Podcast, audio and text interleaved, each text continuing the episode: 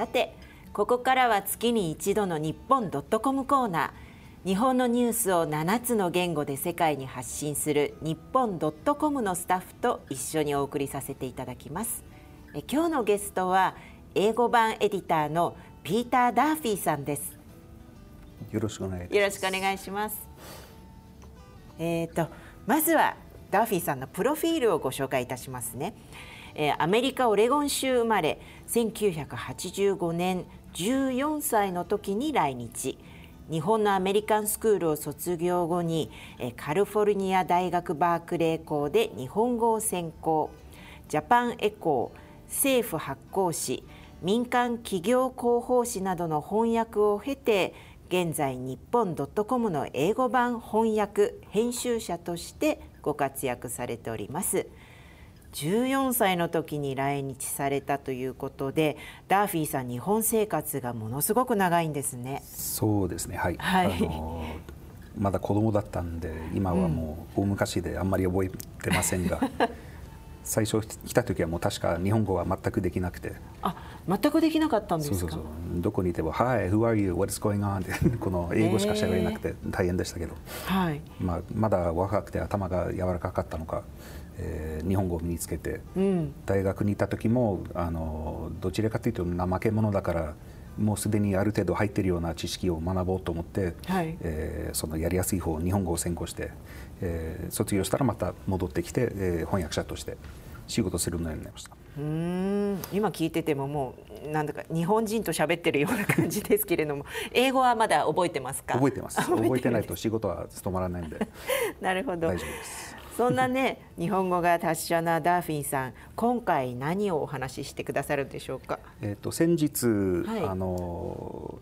コロナ禍の観光業というようなテーマで、はい、えー京都と和歌山に行ってきたんですね。京都と和歌山、はい、あの京都は特にその近年、えー、人が来すぎているような場所で、うん。うんはい、そのまあ日本全国はその2000万人を目指すって言ったらすぐそれが達成できたんでそれを、じゃあ次は4,000万人を呼ぼうって言ってそれをちょうど、えー、目指してたところに、えー、コロナになって、えー、人は全く来なくなったんですけども京都はその中で特にみんなが行きたい場所の一つで。えー、逆に人がもう来すぎてるからもう来なくていいって言ってたくらいですから、ね。うん、えー、私も久しぶりに行きましたけど、はい、えー昔覚えてる京都と全く違うような風景をたくさん見ることができ、えー、本当になんかいつもと違うような体験あそうなんです、ね、をしてきました。えー、じゃあその話を今日はね、はい、ぜひたっぷりとお話ししていただきたいんですけれども。もう全く違うということはじゃあ以前から結構京都には何回か行かれたこと何度かはい。一番最初はもう高校生の時でしたのでそれはもう30何年前の話になりますけど、はい、その時はまだそこまでブームではなかったと思うんですね。うんうんうん、ですが、まあ、最近でも10年前ぐらいに行ったことがあって、はい、その時でもすでに結構どこに行こうと思っても混んでて、えー、最近行った人の話を聞いたらもうバスでどこかへ移動しようと思ったらバスは全く動かない。タクシーは拾えない、はい、えー、本当に歩くぐらいしかないっていう。そうですよね。本当に大変なこと地元の方がね困ってるぐらいに外国人の方とか観光客でいっぱいだっていうお話伺ってましたけど私もあの実は京都、えーと高校生の時の修学旅行の時に行ってからそんなに行ってはないんですけどイメージとしてはやはりいつも人がいっぱいっていう感じなんですけれどもそうですね、はい、今回なんかそこでどういうものを具体的にご覧になってきたんですか、えーと、全部で3日間ぐらい回ってきましたけど、うん、最初は、えー、京都って言っても嵐山の方ですね、はいはい、あの嵐山の、えー、トルコ列車に乗ってであの山を越えて、川下りで京都へ戻ってくるっていう結構有名なあの、ね、観光のコースがありますけれど。紅葉で嵐山っていうと有名な感じですけど、ね、あの今回行ってきてそのあの案内役その船乗りあのの話をいろいろ聞いたんですけどその船乗りはもう、ぜひあの年間4回ぐらい来た方がいいですっていう。今回行ったのは本当にその新緑、はいはい、綺麗なのそのももみじの花が有名ですけどももみじの木が有名ですけどもみじのその新緑がちょうどいい季節、淡い緑色になっててそれがすごく、はい素敵だったですね。で夏もまたその良さがあって秋は一番有名で冬もその周りは雪景色を見ながら川を下ることもできるんでそうなんです、ね、もう4回来てくださいって言われました。へじゃあ今回この新緑の川下りをご体験されたということですけどどれぐらいその川は下るんですか？長さ的には。えっ、と長さは8キロぐらいでしたかな。でまあ、そのトロッコ列車に乗って2 3 0分ぐらいで向こうに行って向こうは実は馬車にも乗って、はい、そのその列車の駅から馬車に乗って馬に引っ張ってもらってその川に入る場所まで、え。ー、行ったんですね。あそうなんです、ね、なのでもう本当に今回は電車も乗ったし船も乗ったし馬にもお世話になったし何でも乗ってきたっていうなんか結構バラエティーに富んだ旅でしたが。その川は何という川なんですか、えー、ホーズ川、ホーズ川うんうん、川の川下り。あのあれですか？その川はあの下る川下りの船っていうのは何人ぐらいで乗るんで、全部で今回は10人ぐらい乗りましたけど多分半分ぐらいしか入ってなかったと思います、ね、あそうなんじゃあそこそこ大きな船結構大きな長いあの木造の船です、あの私もちっちゃい時にオレゴンでよくあのゴムボートで川下りとかやってましたけど、それと全く違うえー、本当になんか昔からあの商業でも使ってたような船ですね。あれは、はい、あのいろんなその船乗りの話を聞いて、はい、実はこの川下りをやってるのは1000年以上前からやっているっていうような話もありまして。そんなに歴史が。1000年前は、ああいう立派な船ではなくてあの京都でたびたび大きなあの大火火事が起きて、その寺とか神社とかみんな燃えてそれを作り直すためにはえー、京丹後っていうその山を越えたところの、はい、えー、森で木を伐採してそれを持ってこなくちゃいけない、えー、ことだったんですけどその丸太を切ってそれをいかだにして、い、かだで川を下ってそれを京都に置いて帰るっていう歩いて帰るっていうそういう仕事はもう1200300年前くらいからやっているっていう。でそれが江戸時代に入って、はい、今のような船に変わったんですね。うんうん、あの丸太だけじゃなくて、はい、あの京野菜ってありますよね、はいはい、京野菜っていうのは京都の中で作ってるんではなくてほとんどがその京丹後山を越えた方で作っててそれを、えー、町の中に持っていくための手段としてこの船を開発してそれで、えー、持っていくとそうなんですね。いう業界は昔からあるという話でしたね。じゃあそれが今はその観光にも利用されるというふうになった、ね、ということなんですかね。あの物を持っていくといえば後からそのトロッコ列車っていうのもできたんですね。はい、でトロッコ列車が100年約数年前ぐらいにできてもう船はいらないってなったんですね、うん、もう電車で持っていけばいいっていうことになって、うん、そっちのが早いっていう。であの船乗りはみんなその時に困ったんですけど、はい、その時にじゃあその観光を目的とするような使い方はできないかっていう実はその時からは結構海外の観光客が来ていた時期でもある、ね、はい、はい、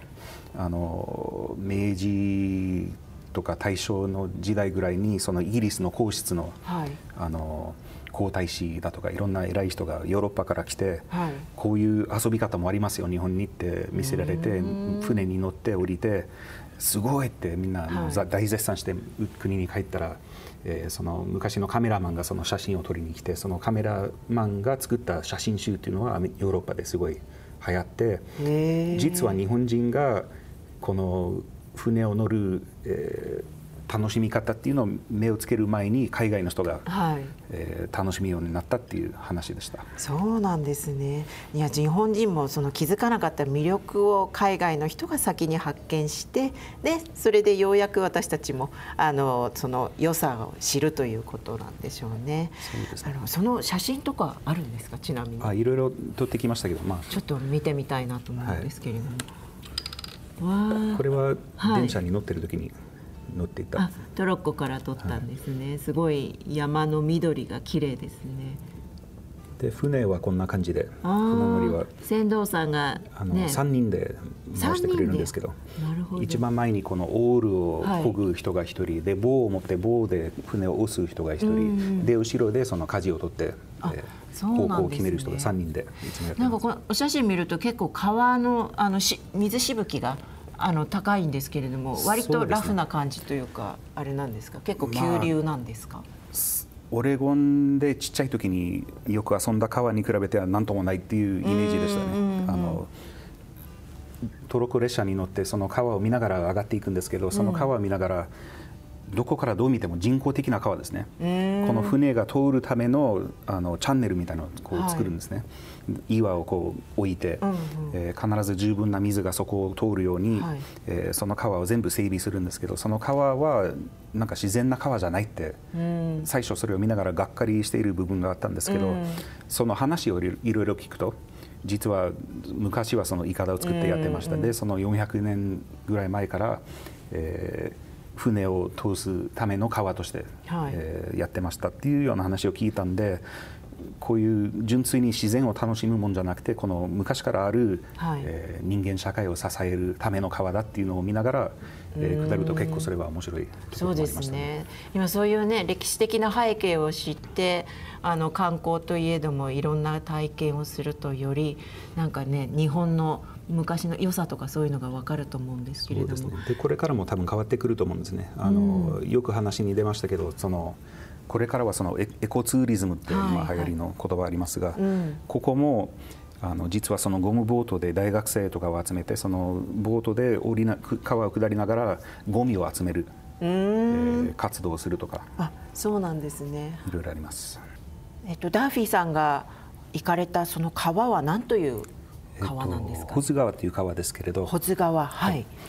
私たちが下ったコースは16キロぐらい。あの川はぐるぐるしてるんで本当はもうちょっと短い地図で見れば、はい、短い距離ですけど2時間ぐらいかけて下ります。たっぷりですねそうですね。日差しが強くてあの日焼けもしました。なんかその川下りを今他のゴミ拾いとかにもあのやられている方たちがいるということですけれどもそうですあのその川下りをしているそのツアーをやっている会社ですがその会社も、えーまあ、一番身近にその川を毎日見ている人たちなのでその川の健康状態というかそのどれぐらいゴミが流れてるかというのを一番分かっている方々ですよね。でまあそのゴミ問題というのは結構昔から、えー、目をつけててその。最終的にはそれがもちろん全部海へと流れていきますが、その海のゴミ問題っていうのは最近盛んにこう、あの話されてますが実は海の問題ではなくてその海岸沿いの、え地域だけじゃなくて内陸からそのゴミが流れていってるから内陸からその問題を考えないといけないっていう、そういうマインドを持って結構真剣に、え取り掛かってる。川下りをしながらじゃあね環境までいろいろと考えさせられるようなことですけれども他にもあのこの川下りだけでなくどこかに行かれたんですか？いろんなところ行きました、はい、で、まあ、川下って京都に戻ってその日の夕方から、うん、えー、有名な清水寺っていうお寺に行きました。清水寺ですね。で清水さんはもう、はい、あのこれもその修学旅行の一つの必ず行くようなコースになってまして、うんね、いつもすごく混んでいるっていうイメージがありましたけど、はい、えー、私たちが行けたのはそのナイトツアーっていうのがあって、うん、えー、午後6時に閉門するんですけどその後にその中に入って、えー、いろいろその市内を案内していただいて、え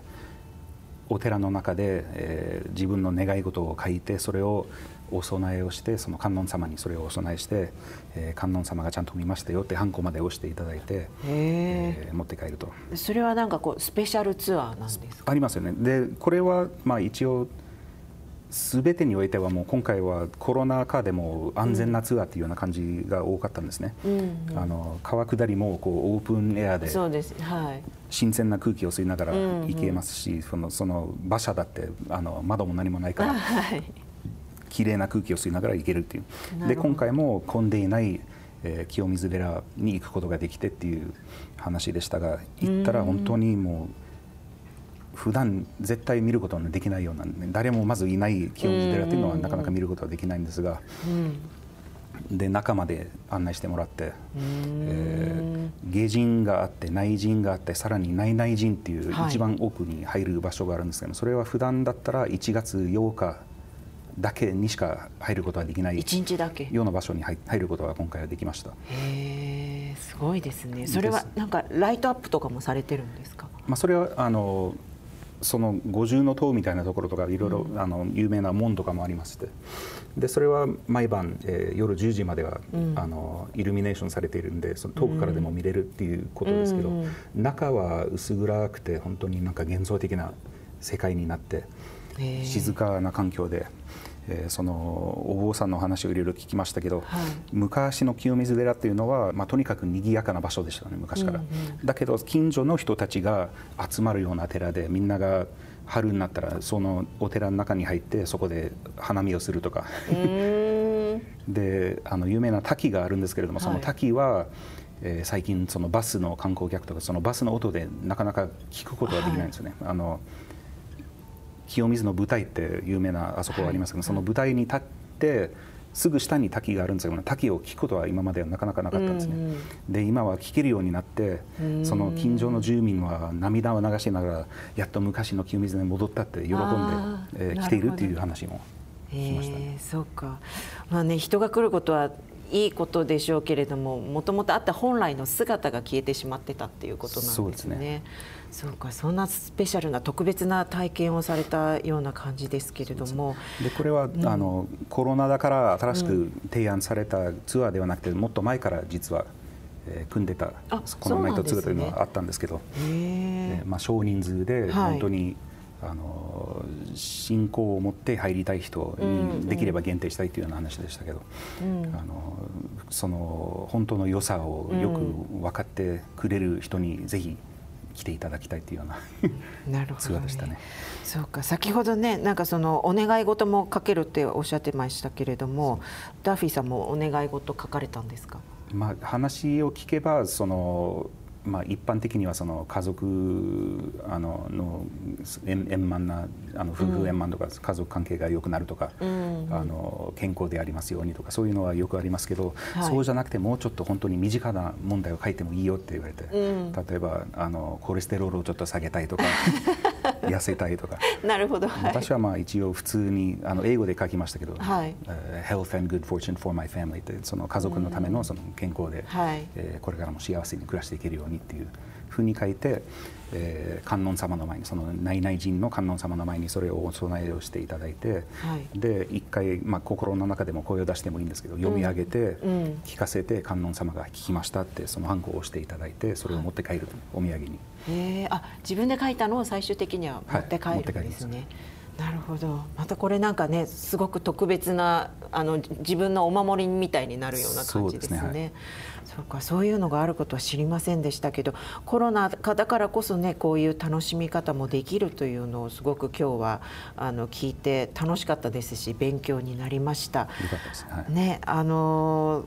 意外とやっぱりその京都の良さっていうのはもう観光客が多すぎて日本人も行くのが億劫になっているところもあると思うんですけれどもこういう時にねあのまた再発見良さを再発見できればなと思います。えダーフィーさんのね素敵なお写真もたくさん撮られたものをあのネット上でも公開させていただきますので、はい、ぜひ皆さんご覧になっていただきたいと思います、はい、えー、ダーフィーさんちょっと限られたお時間だったんですけれども本当に今日はありがとうございました。ありがとうございます、えー、次回の日本ドットコムコーナーは来月の7月23日の金曜日にダーフィーさんにこのお話の続きをしていただきたいと思いますのでどうぞお楽しみにしてください。そして今回はリスナーの皆さんになんとプレゼントがあります。日本ドットコムの人気連載をもとにした青木節子さんのご著書中国が宇宙を支配する日宇宙安保の現代史を抽選で3名の方にプレゼントいたします。内閣府の宇宙政策委員会委員も務める青木さんがベースをしのぐ勢いで宇宙派遣に邁進する中国について書かれた本です。宇宙はもはやファンタジーだけでは語れないのだなと痛感いたします。応募は番組のホームページからお願いします。